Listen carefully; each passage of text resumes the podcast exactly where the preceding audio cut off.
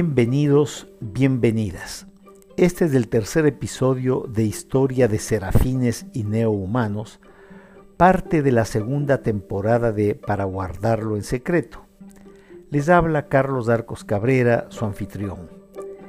En el anterior episodio, Ojeid, luego de un largo silencio, vuelve a soñar y a escuchar voces. El escaneo al que fue sometido en el laboratorio no dio resultado y nuevamente comparte con los habitantes de Kitu lo que sueña y escucha. Ojeid narra la escalofriante realidad de la era oscura. ¿Qué nos depara el nuevo episodio? Escuchemos.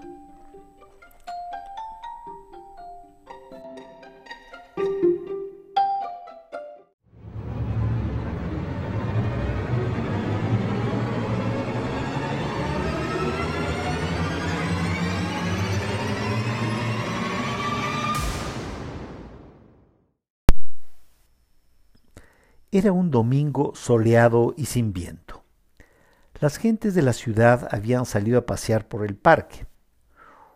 Unos grupos caminaban alrededor de la laguna donde niños y grandes remaban en pequeños botes, mientras otros grupos hacían filas para entrar al observatorio astronómico con el propósito de mirar el vasto firmamento. Algunas familias llevaban viandas y dispuesto manteles en el área de comida y se disponían a un almuerzo al aire libre. Ojeide partía con un grupo de conocidos. Se hallaba sentado en el pasto en posición de loto. El temor que inicialmente había despertado su presencia había cedido parcialmente. Hace unos días, dijo Ojeid, mis amigos contaron lo que sabían de los serafines y nos recordaron las creencias de los antiguos humanos pero no guardan relación con los serafines que conocemos y que visitan la ciudad. Yo sé de dónde provienen. ¿Les gustaría saber? preguntó. Fue tal vez el relajado ambiente que se vivía en el parque lo que hizo que luego de, un breve, de una breve vacilación quienes lo rodeaban aceptaran su invitación. Ojeid carraspeó y continuó. Los serafines, aquellos que conocemos, fueron creados por los antiguos humanos. Sus palabras llevaron a quienes le escuchaban a mirarse unos a otros sin poder ocultar su intranquilidad. Les pido que no se asusten por lo que voy a decir, dijo Heid. No quería perder su público y continuó. No es malo saber lo que sucedió a los humanos que son aquellos de los que descendemos. Lejos de tranquilizarlos, sus palabras inquietaron a los que lo escuchaban. Una mujer se levantó y se marchó, pero la mayoría se quedó en una tensa expectativa. Trataré de no asustarlos, dijo Ojeid a la defensiva. Les habrá llegado rumores de mi charla sobre la era oscura. Se habló mucho de lo que dije y me malinterpretaron, pero eso ya no importa.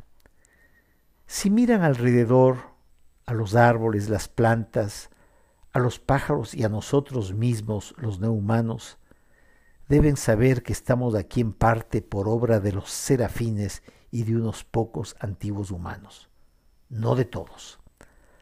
Antes de la era oscura, algunos humanos, hombres y mujeres de buena voluntad, se propusieron proteger a los seres vivos amenazados por la voracidad insaciable de los humanos.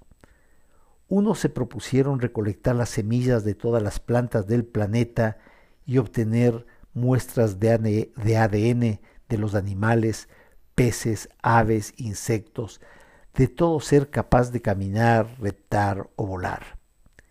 Las semillas que les enviaban de los lugares más distantes de la Tierra fueron clasificadas y guardadas en profundas cuevas protegidas de la destrucción.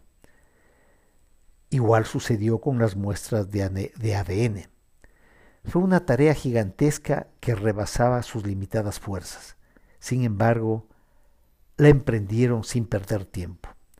No se hacían ilusiones, pues era inevitable que dada la magnitud de la tarea, Solo una parte del mundo vegetal y animal se podía salvar de la catástrofe, provocada por los humanos.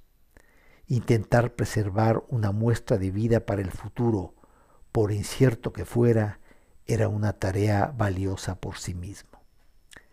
Estos hombres se pusieron de acuerdo con otros hombres y mujeres que crearon las primeras máquinas para almacenar todo el conocimiento que tenían sobre las plantas y animales, sobre el planeta y, también sobre los mismos humanos, lo que sentían, pensaban, decían y hacían. También fueron creadas para ayudar a los hombres en procesos sencillos de cálculo que luego se fueron haciendo cada vez más y más complejos. Las llamaban computadoras u ordenadores. Al comienzo dependían totalmente de los humanos para funcionar.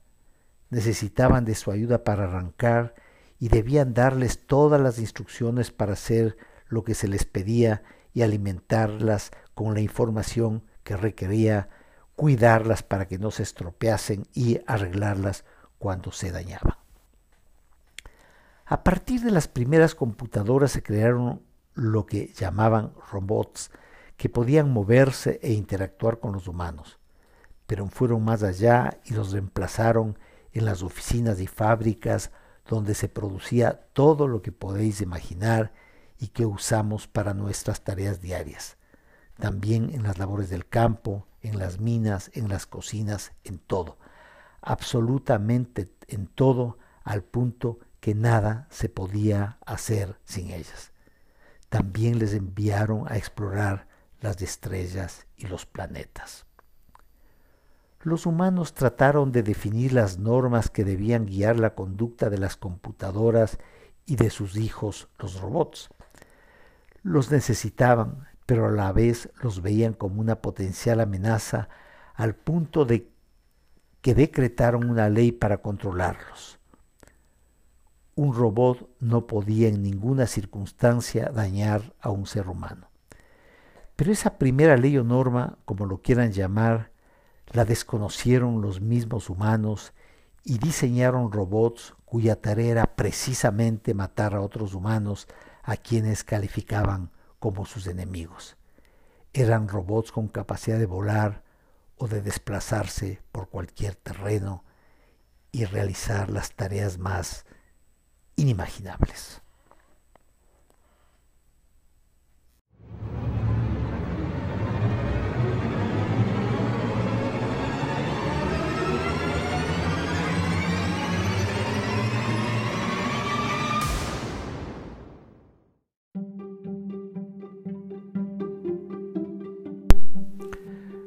De varias generaciones, la memoria de aquellas máquinas de las computadoras registraba y preservaba la información de todo lo que acontecía en el planeta y de la conducta de los humanos.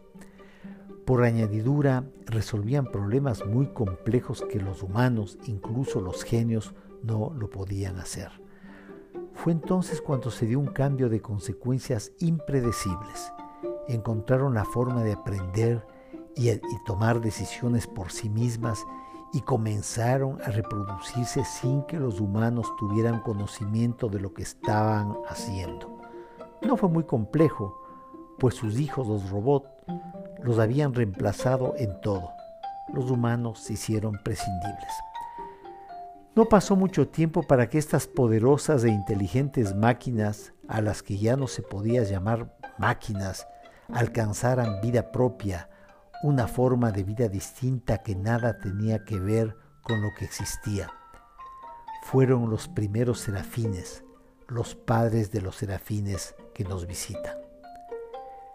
Con la información de que disponían en todos los órdenes, desarrollaron herramientas para predecir el futuro y descubrieron que el planeta estaba destinado a destruirse no solo por la depredación que hacían los humanos con la consecuente desaparición de animales, aves, peces, insectos y plantas, la contaminación del aire, de los ríos, los lagos y del mar, sino también debido a los conflictos entre los grandes señores que habían acumulado armas terribles. Ojed cayó y miró a los que le rodeaban. En sus rostros descubrió inquietud. No es para alarmarse, dijo, y continuó. Eso fue en el pasado y no volverá a suceder. Por ahora, nada más. Estoy cansado y tengo hambre. Disfruten de lo que resta el domingo.